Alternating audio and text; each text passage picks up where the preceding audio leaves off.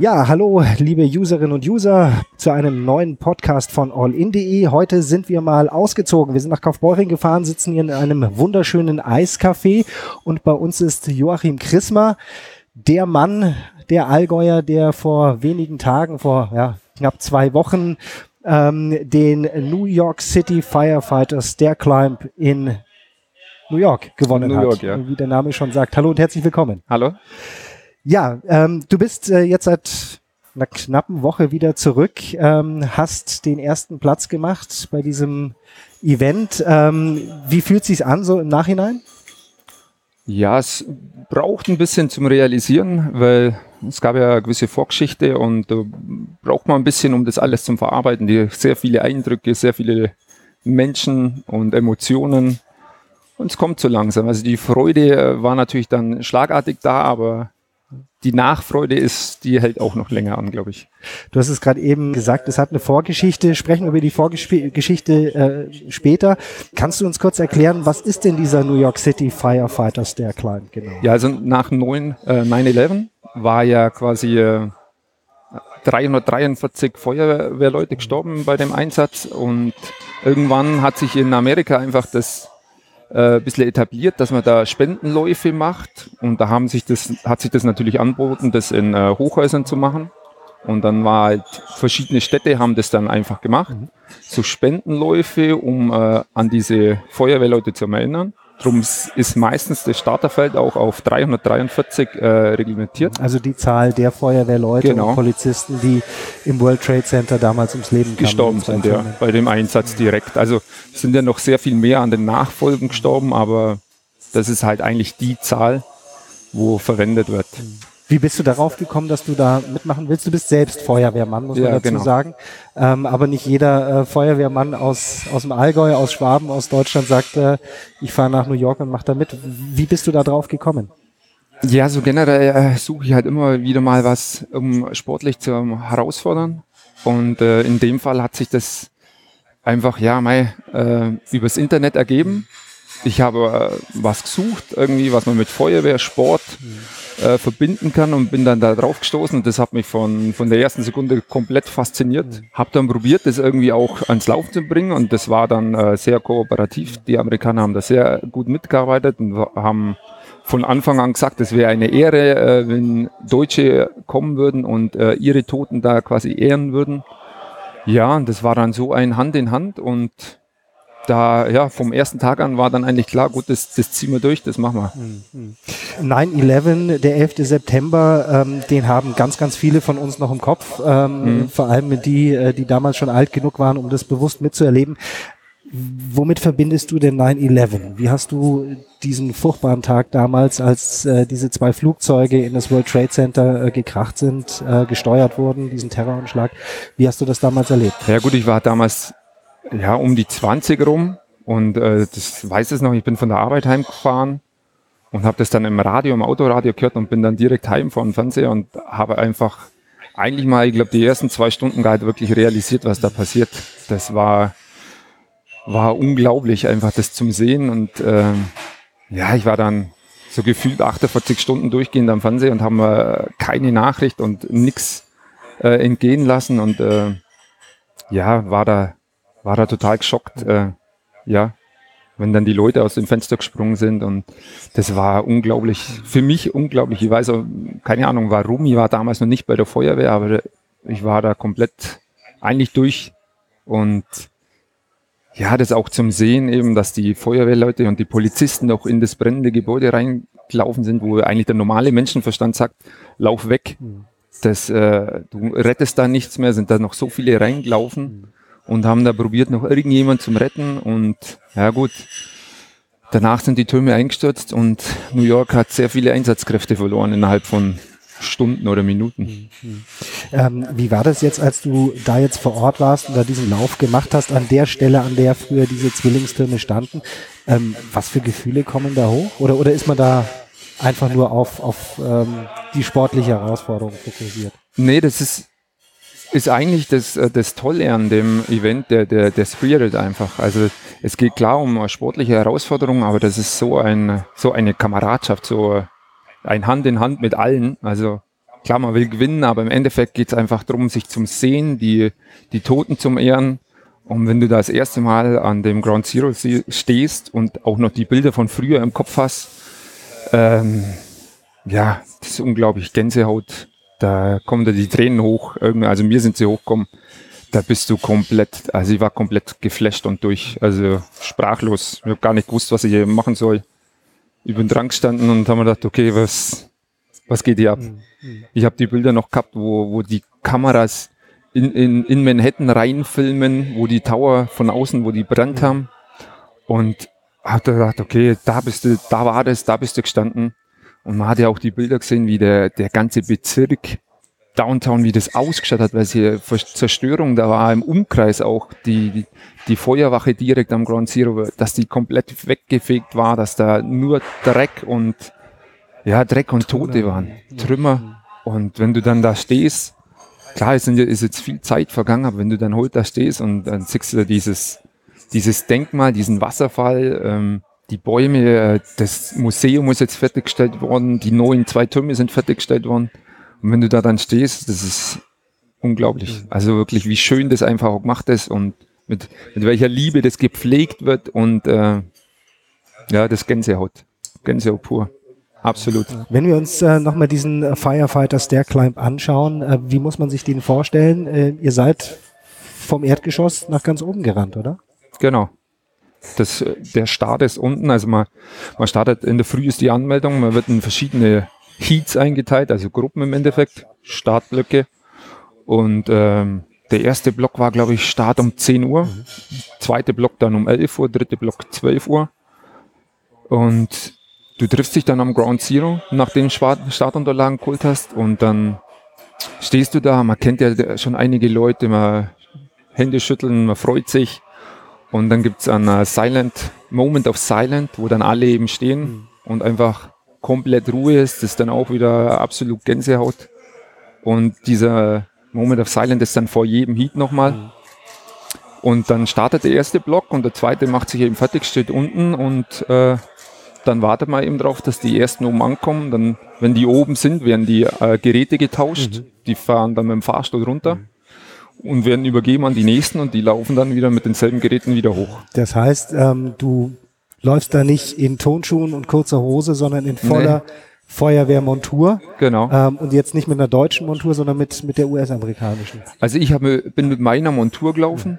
äh, habe aber ein amerikanisches Gerät gekriegt. Mhm weil das zu aufwendig wäre, das eigene Gerät mitzubringen. Und weiß auch nicht, wie das ehrlich gesagt mit dem Zoll ist.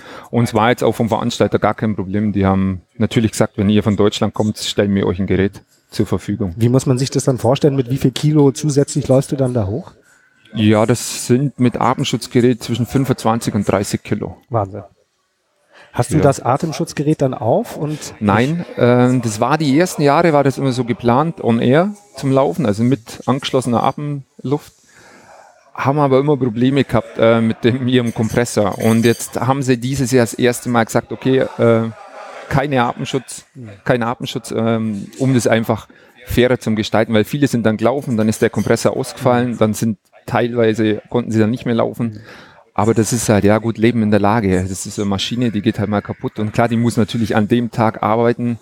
Wenn da so viele Leute durchmarschieren, da ist die natürlich irgendwann heiß gelaufen. Und jetzt haben sie einfach gesagt, ja, ohne. Und ja, ich finde es besser so, muss ich echt sagen. Weil dann haben alle die gleichen Bedingungen und das ist einfach schön dann. Hättest du im Vorfeld gedacht, dass du äh, den ersten Platz schaffen kannst? Ganz ehrlich? gehofft. Also gerechnen, ich bin da eher so, wo ich sage, äh, zurückhaltend optimistisch, also so gut wie möglich, aber jetzt äh, damit gerechnet äh, nicht. Also das ist halt so, wäre schön, aber du weißt auch nie, wie gut die anderen sind. Das ist halt im Sport so. Du kannst selber sagen, du hast absolute Topleistung abgerufen, aber der andere war halt besser. Und dann hast du nichts vorzuwerfen, dann musst halt gratulieren und sagen, Gratulation, du hast der bessere Mann heute. In dem Fall 2018 gab es niemand, der schneller war als du, ähm, aber du hattest sogar noch einen ordentlichen Vorsprung, ne? Ja, das hat mich selber ein bisschen überrascht, weil der Zweitplatzierte war irgendwas um die 30, 35 Sekunden hinter mir. Aber das war ein äh, Polizist. Das war keiner von der Feuerwehr. Also habe ich den ersten Platz gemacht, äh, Feuerwehr und äh, Polizei. Und das war eben auch ein bisschen ungewöhnlich, wo sie dann gesagt haben, ja, du hast quasi das Gesamtrennen gewonnen als Feuerwehrler mit Zusatzgepäck und die Polizisten laufen halt ohne, ohne äh, Zusatzbelastung. Und das war dann auch so, wo sie dann eben gesagt hat, allen Respekt, also das ist äh, grandiose Leistung, haben sie gesagt. Spricht nicht unbedingt für die äh, amerikanischen Polizisten, oder? das kann man jetzt sehen, wie man will. Vielleicht haben sie ja schlechtes Donut-Frühstück vorher gehabt. ja, wir hatten uns äh, gerade eben schon drüber unterhalten, äh, du frühstückst keine ja. Donuts, sondern Müsli. Meistens, genau, ja. Das ähm, allein wird aber vermutlich nicht den Unterschied gemacht haben. Ähm, warst du der einzige Deutsche? Nein, du hast gerade eben gesagt, es gab mehrere, ne? Also mehrere äh, weiß ich nicht. Ich bin mit einem Kollegen, mit einem Freund von mir rübergeflogen, mit dem ich das äh, 2016 aus erste Mal durchzogen habe, ganz spontan und ohne dass wir eigentlich äh, vorher uns kannt haben.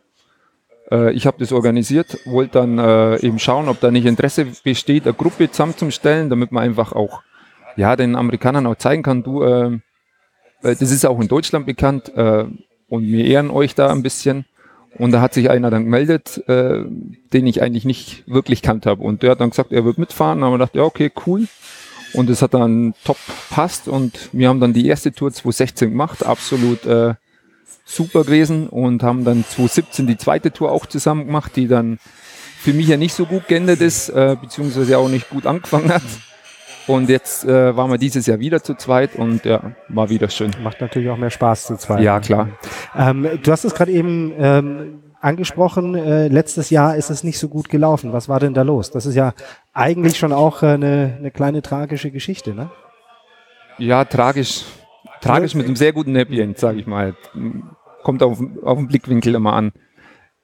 Wir sind letztes Jahr rübergeflogen und äh, ich war letztes Jahr auch gefühlt in einem besseren Zustand und äh, habe halt sehr viel gearbeitet, sehr viel gemacht über den Winter und ja, habe anscheinend auch ein bisschen gegen den Körper gearbeitet, zu viel gemacht und habe mir dann drüben äh, massiv Oberschenkelprobleme gekriegt und habe das mehr oder weniger ignoriert und habe halt gedacht, ja, muskulär hat man immer mal was, gerade wenn man mal über 25 ist.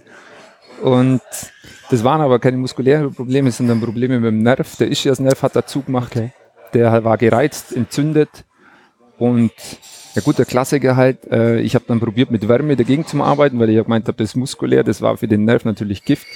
Und der hat dann irgendwann komplett zugemacht und hat mir dann äh, so alles hinten verspannt, dass das Becken auch abkippt ist so okay. ein bisschen, das war dann eine ganz komische Geschichte auch. Und äh, durch die Schiefstellung habe ich dann so viel Druck auf die Bandscheibe gekriegt, dass die dann äh, der Arzt in Amerika hat gesagt, die, ihre Bandscheibe ist explodiert. Okay. Da liegen Fetzen drin. Okay. Ja, so ungefähr. Ja, da war ich dann da gelegen und konnte weder laufen noch irgendwas, gerade noch krabbeln und tragen ging. Und äh, musste dann warten, bis meine Krankenversicherung äh, das Go gibt für, für den Rücktransport. Für, ja, für die OP. Okay. Du musst direkt über, äh, operiert werden, okay. weil die Ärzte gesagt haben, ich bin nicht flugfähig. Mhm. Also es gibt keinen Arzt, gibt mir das Go zum Fliegen. Mhm. Es wird äh, morgen früh operiert. Mhm. Und das war dann abends um 10 Uhr rum oder 11 Uhr rum die Diagnose. In der Früh um 9 Uhr äh, war dann fertig machen für die OP. Mhm. Die haben gesagt, äh, so schnell wie möglich, weil der Nerv abstirbt. Mhm. Und ja, das war auch wichtig. Also er hat wirklich jede Stunde zählt. Du bist dann mit einem Krankentransport äh, nach Deutschland danach mhm. zurückgeflogen worden ähm, mhm. und hattest erstmal eigentlich so die Diagnose ähm, Sport. Das war's, wirst mhm. du nicht mehr in dieser Form betreiben können. Und dein Job als Feuerwehrmann hättest du laut ärztlicher Diagnose auch an den Nagel hängen können, oder? Ja, das war so die erste Diagnose in Deutschland. Also in Amerika war gut, war einfach nur OP und gut, komm gut heim. Und klar, dann in Deutschland willst du natürlich dann äh, schauen, wie es weitergeht mit, mit Reha und alles. Und das Erste, was mein Arzt zu mir gesagt hat, verabschiede dich von deinem Beruf und verabschiede dich von den Wettkämpfen. Du kannst froh sein, wenn du äh, wieder normal Sport machen kannst. Also normal in Anführungszeichen heißt, dass du dich wieder bewegen kannst. Und dann hat Joachim Chrismer gesagt, nicht mit mir. Du hast auf deinem ja. Unterarm eine Tätowierung, da steht Never Give Up. Ähm, ja. Das ist das dein war, Motto, oder? Ja, das habe ich mir sogar, also sehr passend jetzt, das habe ich mal 2016, bevor wir nach New York geflogen sind, habe ich mir das stechen lassen.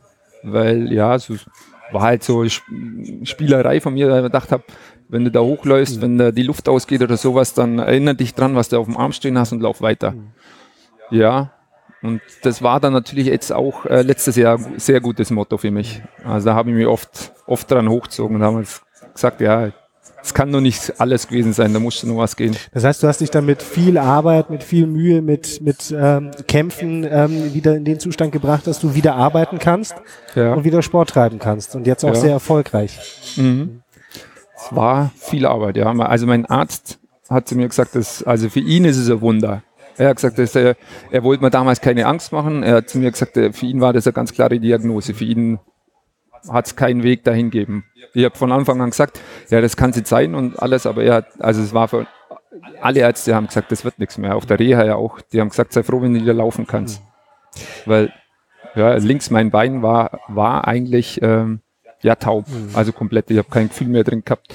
Aber jetzt im Großzeh ähm, noch kein Gefühl und manchmal auch im Unterschenkel kein Gefühl, aber es arbeitet alles irgendwie relativ gut. Es ist einfach muskulär, übernimmt einfach äh, quasi autark, mhm. ohne Ansteuerung.